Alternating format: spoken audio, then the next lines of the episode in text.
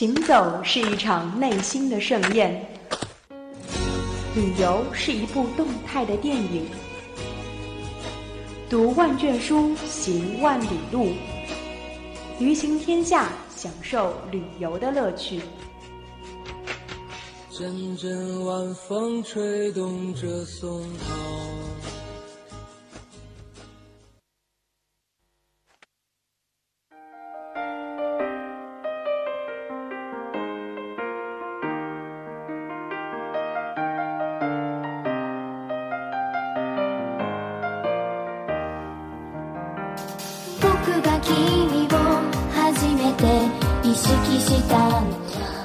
听众，这里是好久不见的旅行和好久不见为你，分享又一学期世界各地美丽讯息的旅行天下，我是主播一佳。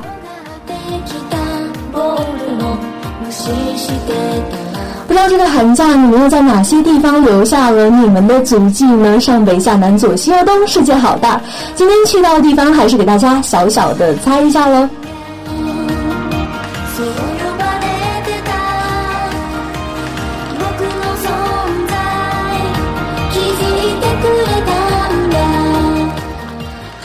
像雪国川南康城沉浸于一片唯美的哀乐之姿，也像天空之城，无论久石让还是宫崎骏，都描绘着温和而平淡的美好。大多数听众朋友们，我猜应该会想到了，肯定是日本了。那么没错，今天我们就走进日本。寿司和便当也一次次的挑战着我们有一些嗯小小的味蕾的高峰吧。那么在这个国家呢，就是这样处于一个温暖祥和的之中。春观夜莺，夏看碧海，秋见红叶，冬踏落雪。日本在它潮流的外表下，依然保持着传统的模样。三万多公里的海岸线和那多变的地势地形，也让这个国家承诺不一样的风景。本期的下就让我们一起走进日本，来观看这个呃跨过海洋的一个奇妙的国家。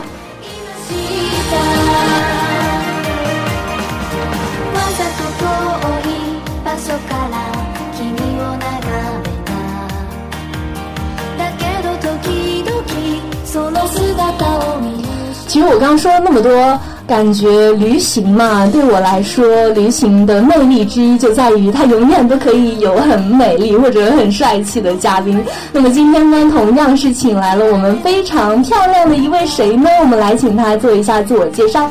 嗯，大家好，我是来自文传学院戏文一四一班的李丽婷，然后是第二次，嗯嗯嗯，我觉得玉婷是我见过比较漂亮的那种，就听她名字就感觉是瘦瘦长长的那种，但是一看见的话就感觉，嗯，不是不是，就是就是瘦瘦长长，而且还嗯带着一点女神气息。呃，也是希望在今天节目中能给大家分享到更多有用的关于日本的一些信息。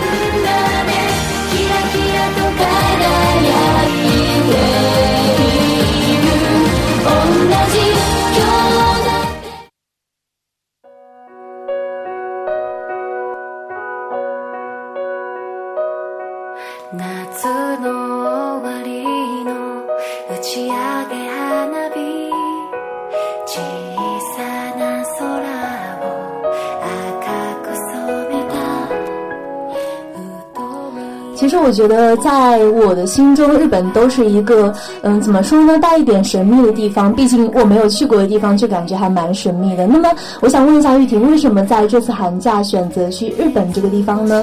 嗯，其实最主要的原因是我，呃，我跟我一起去的闺蜜，她一直对日本有一个怎么说一个念想吧。然后刚好碰到呃双十一打折的机票，所以这一个契机就把我们推向了日本。嗯，双十一打折的机票是打了很多的价格，打了蛮多的，嗯，就是可能现在买的三千多吧，然后那个时候就抢到了大概一千六百多的机票，然后那，那真的是对对对，而且是呃全日空的，是日本最好的航空机票，然后我们就非常心动，那时候就买了机票，然后就决定去。嗯，所以我觉得有这么一次，呃，从呃从前面开始的时间准备起来，和闺蜜一起去，应该是蛮有意义的这么一个过程。那么两个人在那边待了多久呢？待了八天。嗯，那大概是什么时候去寒假？一。一月二十号去的，呃，一月二十号去的。嗯，我很奇怪的是，因为嗯，有的人可能去日本的话会倾向抱团啊之类的，因为可能会有一些语言之类的障碍。我很怀疑你们呃有这样子的一些小阻碍吗？有有，语言障碍也是一个其实很大的问题。到到当就到了之后都没有解决的问题，但是毕竟我们有翻译器嘛。然后英语的话，简单英语还是可以的。然后基本没有碰到太大的问题在那边，嗯嗯，除了点餐的时候有一点点小问题，所以就是基本上不会日文也是可以去那边玩的比较开心，对吗？对对对对，只要注意安全就好了。对对对，那呃，你去日本的话去了哪几个地方呢？呃，主要去了两块地方，一个是关西，然后一个是北海道。关西就是大概在大阪那个地方，大阪，然后附近的京都、宇治。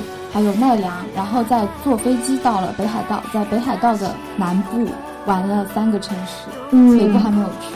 哎，那这样子听起来，已经整个行程还蛮那个，已经蛮多了，对，蛮紧凑了。而且我觉得七天的话，应该还能比较深度的去了解这个国家吧？怎么样？比较，我觉得比较可能都算不上。真的吗？真的，我觉得日本是一个在一个城市可以留一个礼拜去慢慢玩的地方，但是我们没有这个条件，所以就只能。大概的玩，但我觉得已经比跟团已经玩的很开心了。嗯，听到玉婷这样子的形容，我还觉得蛮期待的。所以接下去我们一起来探讨一下，在这当中又发生了哪些事儿呢？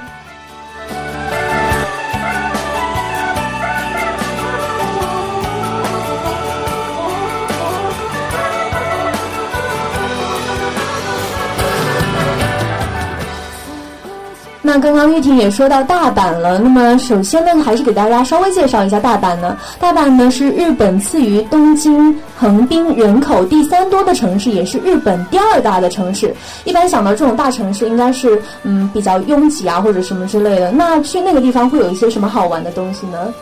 呃，大阪的话，我觉得就是体验了一下日本城市的感觉吧。我觉得相对于北海道和京都来说，因为它毕竟是就是。人口比较多的城市，嗯，然后在大阪，我们主要是去了呃环球影城，然后环球影城，对对，然后去了那边，嗯，买东西比较比较比较有名的新斋桥，还有还有南波地区，南波地区，嗯，然后小小的晚上去，不小心走进了他们的红灯区，然后呃还有就是嗯嗯还有哪里？主要是还有去吃了，对，还有去吃。大阪，所以我们就是因为你刚刚讲到那个环球影城，我想大家很多听众朋友就是有查过关于日本信息的话，应该对这个还蛮期待，或者说蛮动心的。你可以跟大家介绍一下吗？呃，是介绍里面的设施吗？还是嗯，就是介绍它到底是一个啊怎样玩，或者说怎么？它是有点像迪士尼乐园的感觉，跟东京相比，然后但是它的主题性在更强一点。然后更，我觉得更适合成年人去，因为它有哈利，像日本有他们特别有的那个哈利波特园区，哈利波特对哈利波特，然后还有嗯蜘蛛侠，然后好好莱坞区就比较适合大人玩，就可能孩子不是特别感兴趣，嗯，但里面也有像 Hello Kitty 啊，然后 Snoopy 这样子的园区，也是比较是能勾起人童心的那种。对，所以你刚刚说到了那个哈利波特，我想你是对这一块有特别的兴趣吗？所以是我闺蜜有特别的执念，有有，她是一定要去的。我们在出发前三天才收到我们可以进去那个哈利波特园区的通知，他那个通知就那个通知是要花钱去买的，而且花钱买都不一定买得到。我们是托人嗯抢到的。哦，所以就是说，呃，就算你花了钱的话，花了门票的费，那个费用是还要再加，对吗？还要再再加钱，然后提前买进去的。嗯，那我也在这里小小的跟大家介绍一下，日本环球影城呢是二零零一年开幕的。那像刚刚玉婷介绍到的，有很多像娱乐设施啊，其实它就是一座电影类的一个主题的游乐场，所以在里面的话，应该能感受到很多特别像主题类的一些，呃，嗯。很有冲击感吧，或者说能够有一种代入感在里面。像你说到的《哈利波特》，它里面会有一些什么场景，或者说什么好玩的东西，让你觉得特别有意思呢？在那个园区里面，就是所有基本上书里提到的一些设施，比如说像车站，然后有一个设施叫做鹰马的飞行，就是它是怎么运行呢？其实它就是一个类似于像骑扫帚的那么一个设施。它是真的能让你飞起来吗？对对对对对，哇！它是有那个四 D 的眼镜，四 D 的那个技术，然后戴上去之后有一个保护设施，然后你就可以跟着哈利波特在那一直飞，然后还有很多像机呃跟伏地魔斗啊，然后还有到那个哎叫什么学院的那个来着？什么学院啊？就是哈利波特那个学院，就各个学院去逛了一圈，哦，然后最后就是类似于像新生入学一样，给你办一个典礼，就是在那个四 D 的那个世界里，对对对，特别爽。虽然我嗯不是原著党吧，但是 就是感觉还是很有代入感的，真实性很高。因为我之前也就是看了你的微信里头的照片嘛，我发现里头也有很多，就比如说像好像穿着学院服的那些女生，你们也有穿吗？我们没有买，因为很贵，没有买。然后，但是我们买了那边的围巾，围巾学院的围巾，嗯，然后还尝了黄油啤酒。黄油啤酒是怎样？加了黄油的啤酒吗？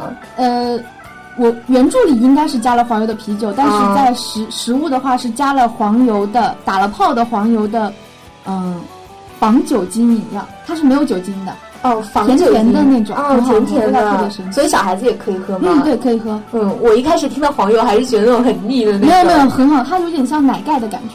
哦，然后上面一层浮着打了泡的黄油。对，所以在里头应该是，呃，吃的应该也挺贵的吧？就像所有游乐场一样的。嗯，对，是的，是。那个黄油饮料是免费的吗？嗯，不是，不是，不是，是要用钱买的。嗯，它那边还有套子，就是它有三把扫帚餐厅，然后里面有。提供的一些套餐也是跟书里面一些原著的一些东西是符合的。嗯，听到玉婷讲那么多，可能这个话会很适合，比如说像对于一些电影比较有执念的，特别是呃像什么哈利波特，你刚刚提到像史努比啊什么之类的，进去的话应该都能满满的感受到来自呃无论是动画片或者是真人世界里头的一种什么真人效应吧，就可以感受到。嗯的。其实我觉得它的票价也不便宜了，因为我觉得去网上查了一下，好像一张要呃五五百多吧，好像入场的话是加上快速票可能就要五百多了，入场的话应该三百左右吧，三百多。所以你觉得值不值呢？我觉得嗯，既然都来了这个地方了，我觉得是值的，因为。的确，一天玩下来觉得非常的充实，都不想走，想第二天再来。那个地方可以玩一天的哦，玩一天都玩不了，玩不玩不完全。如果你没有买快速通通票的话，可能一天只能玩两个项目。两三个项目是最多的，快速通票是可以更便宜，对对的，更贵一点，会更贵一点，但是它会让你更快的玩到一些人气高的项目。嗯嗯，所以你们大概也就是玩了挺多项目的，对吧？其实那天加上通票的话，我们只玩了七个项目。嗯，那应该也不错了，毕竟对对对对对，已经很满足了。对，可以下次再去的话再去尝试一下。而且我觉得这个票价的话，相对来说可能嗯还是在能接受的范围吧。毕竟出去玩都是要花钱的，是的，还是在能接受范围的。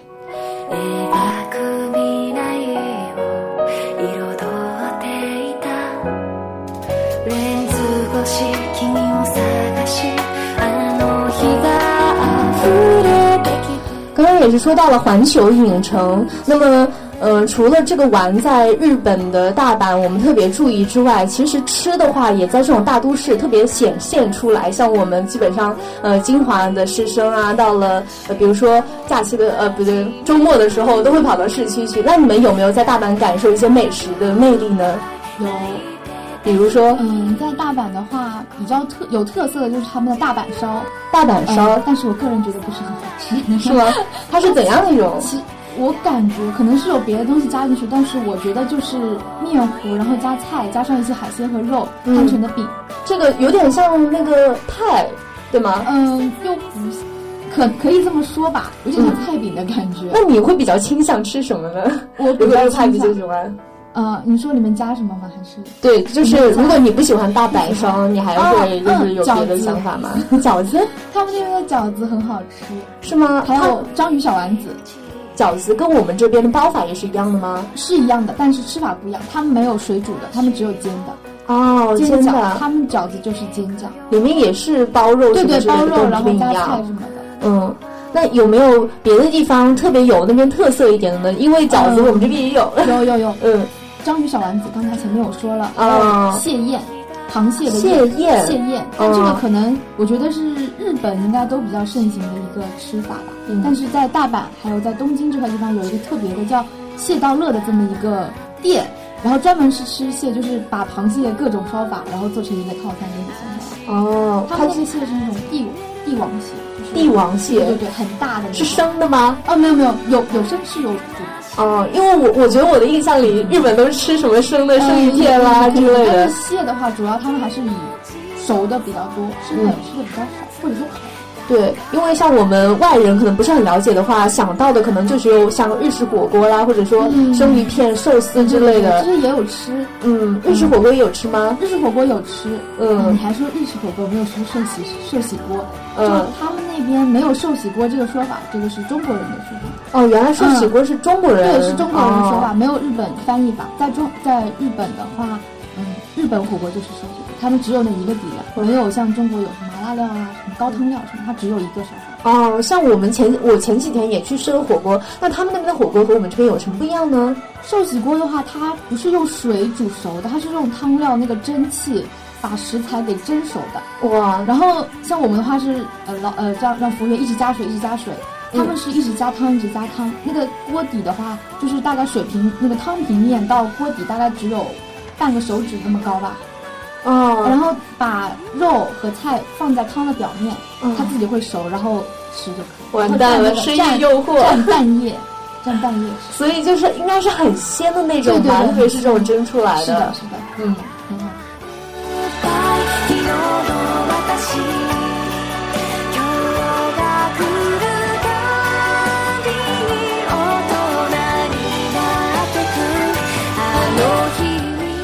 那除了大阪呢，之后你说也说到了又坐飞机去往北海道，所以嗯、在北海道的话，嗯，因为我们的印象中北海道一直都是一个比较浪漫的一个城市吧，怎么说？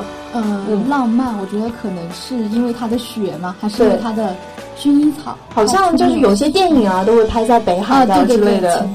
嗯，那北海道呢，其实它也就是呃最北的一级行政区了。在日本呢，除了本州以外的一个最大的一个岛，它里头呢，呃，有一个叫札幌，里面是它的一个北海道的首府。所以我想知道，像北海道的话，可能第一个想到的就是北海道温泉，对吧？嗯对对对，北海道温泉，我们在北海道每一天都泡温泉。真的吗？对，是不是温泉很便宜，所以你天不是不是，是嗯只要它的基本上它的酒店都会带温泉，或者说只要你过去肯定会选择带温泉的酒店。带温泉的酒对对店，对嗯，那边温泉是一个酒店自带，对吗酒店呃，温泉是只有酒店自带，它没有一个像我们这边的浴场这样子，没有这个东西的。那他们应该，呃，如果这么大规模的去经营的话，应该还蛮规范的，对吗？嗯，对对，他们那边的澡堂，嗯，澡堂，嗯，温泉，还有里面的里面的内部的澡堂是都是很干净，然后一直会有专人去打理的。嗯，然后包括里面会有配套的一些洗发露啊，然后一些洗浴的东西，免费吗啊，免费免费，全部是配好的。所以他们服务很到位啊。对对，结束了之后，嗯，都会有提供。最差的都是牛奶，然后还有一些棒冰最差的都对最不好最不好的就是去的最不好的家是牛奶。我记得我上次看你微信的时候，你就是呃拍了一个牛奶棒冰的一个 美拍，以为你的闺蜜好可爱。我们两个人晚上睡不着，然后对，我看到是半夜三四点对对，然后嗯因为半夜三四点没有人，所以敢拍，然后又吃了很多棒冰，很开心。对啊，深夜诱惑，而且你们这样子应该看着你们还那么苗条，真是有福气。那在北海道泡温泉是一种怎样的感受？他们是室内的吗？还是一些室外的有泡它有分泡温泉？三个部分，一个是像澡堂那样子可以淋浴的，嗯然后还有一个是室内的澡呃室内的温泉，嗯然后在露天风吕就是室外的温泉。哦，室外的和室内的。那你们泡的是都有泡，都有会泡一一整套泡下来，哇，在室外泡温泉，泡下来，好有感觉啊？是就是就是因为外面很冷嘛，那你们这样子的话不会冷吗？没有啊，泡温泉在外面泡是最爽的，嗯，因为嗯，里面泡完了之后你是热的，然后整个哦人热的出去的时候，那个时候风它不是冷的，它是凉爽的那一种，然后迎面吹来，有一次就只有一次，天上刚好还在下雪，嗯，然后天在下着雪，我们光哇因为日本是要不能穿衣服，什么都不能穿的哦进去泡的，然后就就是什么都不穿，对对对，他就是不能什么都，他就是嗯男女是隔开的。啊，那男个是隔开，那一 但是有有混我有混入的，啊在有会可能语不知道哪个地方 VIP 就是男女有有有在有一些地方可能是混的，嗯但是我们去的地方是对只有女生。因为你刚刚也讲到了，像那个酒店服务还蛮到位的，所以我想知道他们那边酒店价格都差不多是多少？嗯，我们住的嗯最便宜的是大概七百多一个晚上，哇，最便宜的，真的是最便宜的。真的是最便宜嗯，吗？在那边的话，像我们这边可以住五星级了吧？嗯，可能吧，要嗯看的。，是的，有的是淡季嘛。嗯，他们那边的话住的话，条件是还不错的，嗯但是价格也是真的非常可观，我觉得。我也觉得，毕竟是那个可能就只有，就住了最后一个晚上吧，可能就只有招待所那个条件吧。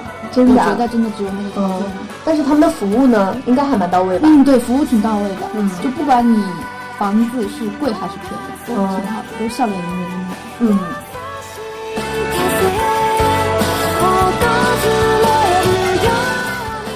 刚刚在那个呃大阪的时候也讲到吃了，那么来到北海道可以吃些什么东西呢？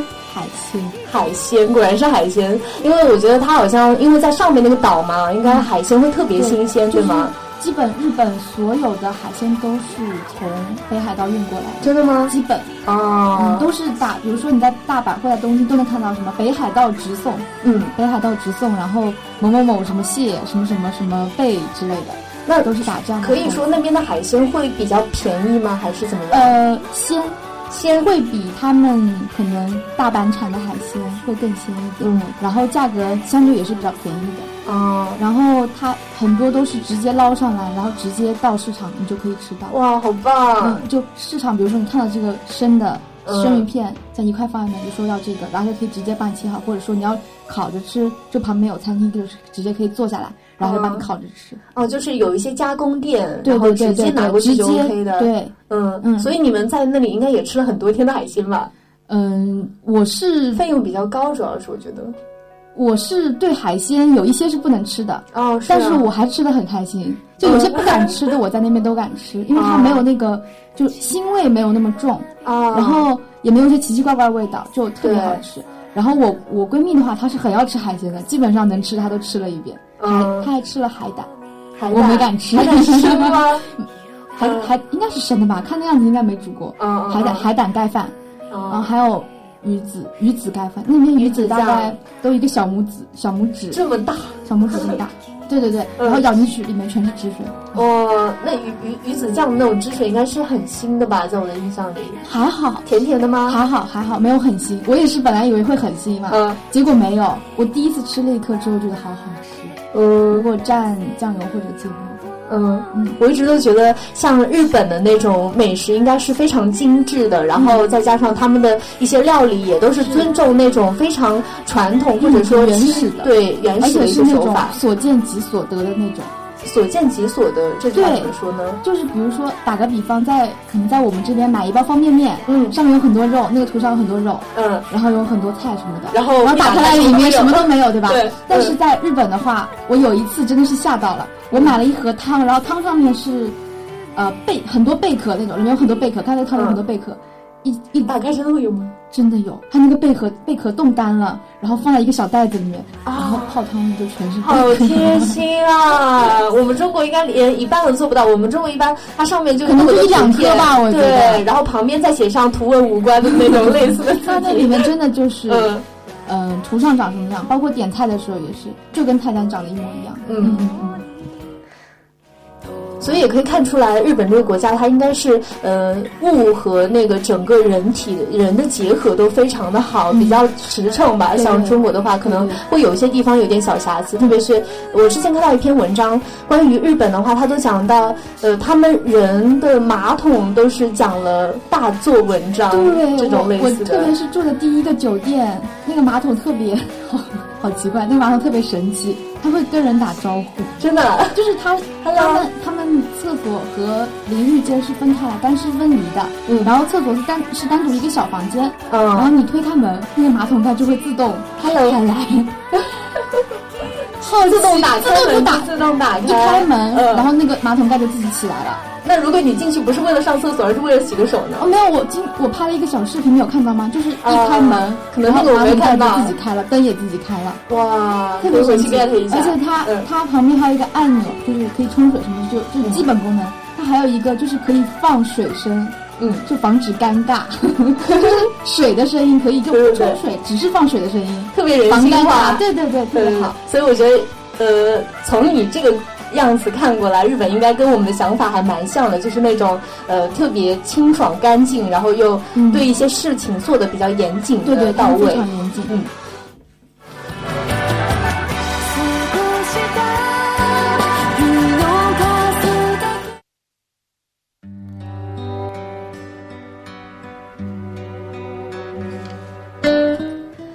也是讲到了那么多的风景，那我觉得，呃，有的人说去台湾啊，会感受人呐、会感受什么东西。那你去日本的话，有感受到人的这种特别的，他们当地的一些文化吗？有这个肯定有的嘛。然后我主要是感受到两个方面，一个是他们的暖，还有一个就是暖他们的冷。冷，对，这两者怎么说呢？暖的话就是他们不管是什么人，看到你一定是笑着的。真的吗？对，就算是就算是陌生人，有一次嗯在大阪的时候，晚上凌晨我们要去赶飞机的时候，一个女孩子就骑着车从我们身边经过，她就跟我们打招呼，我们根本不认识。大晚上啊对对对，跟我们打招呼，可能是因为大白天呃大大白天没有什么人，然后看到我们觉得很开心。她要是脸太白，不是很吓人？然后还有就是 挑着头发经过吗？应该是去上班吧，我觉得可能是。嗯然后还有就是在嗯 JR 上面，在他们的动车上面，他认识了一个老爷爷，然后也特别和蔼。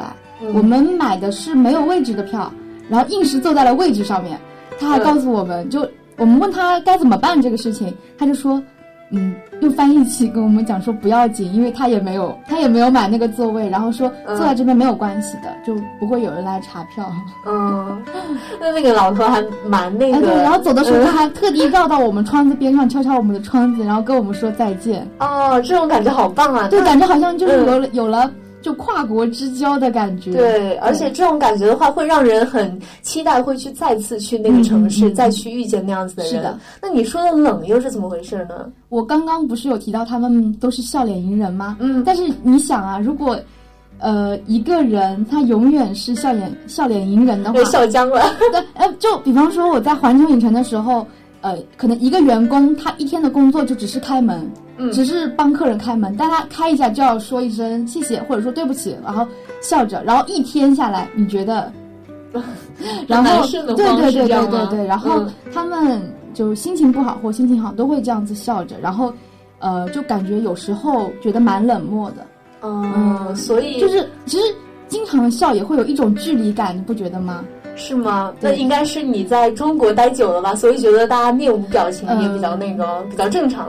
我？觉得大家随心吧，在中国就比较随心一点，在他们那边的话，可能在公共场合，然后在工作的地方，就是要不不是做自己了。嗯，是的，对对对。他们会比较严谨，会往自己把自己的心给藏起对，来，然后可能朋友之间也是经常说啊你好啊你好啊，就是嗯你哪个地、哪个哪个地方好啊，然后我怎么怎么不好，我又打扰到你啦，这样子。的，嗯。就是很有礼貌，很怕打，他们很怕嗯耽误到别人。是的，对对对，就而且我听说日本有非常强的一个时间观念，对，是的，嗯他们那边我没有坐过迟到的列车，也没有坐过迟到的巴士，对连飞机都没有迟到过。飞机都不会，迟到，飞机都不会迟到。哇，那应该是非常做的很到位了。像嗯这一块，他们的第三产业的一个服务的状态，或者说整个人的一个服务的状态，嗯嗯整个人对外面的人的一种礼貌啊、和谐的态度，和他整个国家的文化还蛮像的。对对。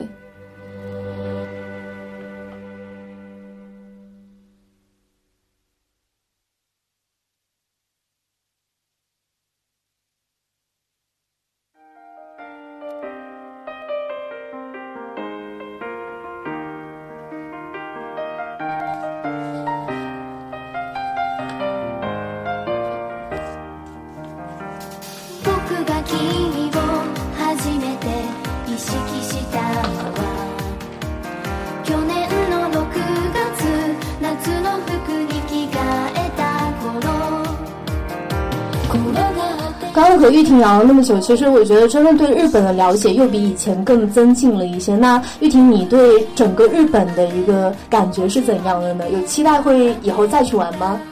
有，因为我还没有玩玩，玩玩，对对对对，那中间还没有去，然后冲绳岛也没有去，嗯，很多地方其实都没有去。对，就是一些有名的点包括我。去的地方都还没有玩，像大阪的话，嗯，最主要的京都的最繁华的地方我还没有去过，因为来不及。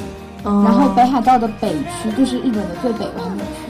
对你刚刚有说的有三个字，我还蛮动心的，就是来不及。其实人生真的有很多来不及啊！就去地方的话，有的时候好玩的时候，真的想留下来，或者说再去多接触一下。所以我觉得每次旅行都要好好把握住这样的机会吧。嗯。こ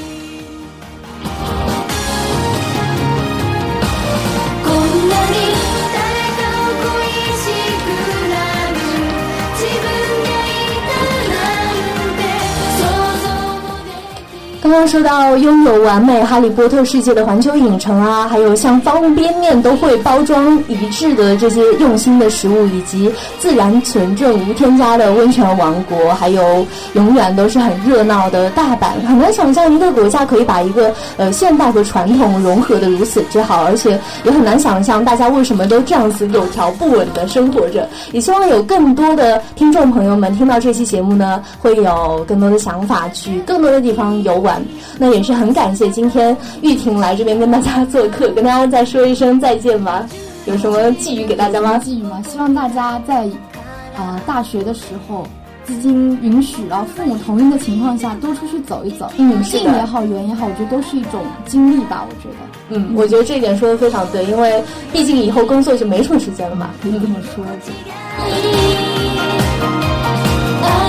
那好了，本期的旅行天下到这里也要跟大家说再见了。下一站又会去哪里呢？那么，呃，下周的同一时间，每周五的八点十分到八点四十三十分钟的时间，与你分享下一个地点。我们下期再见，我是宜佳，拜拜。拜拜。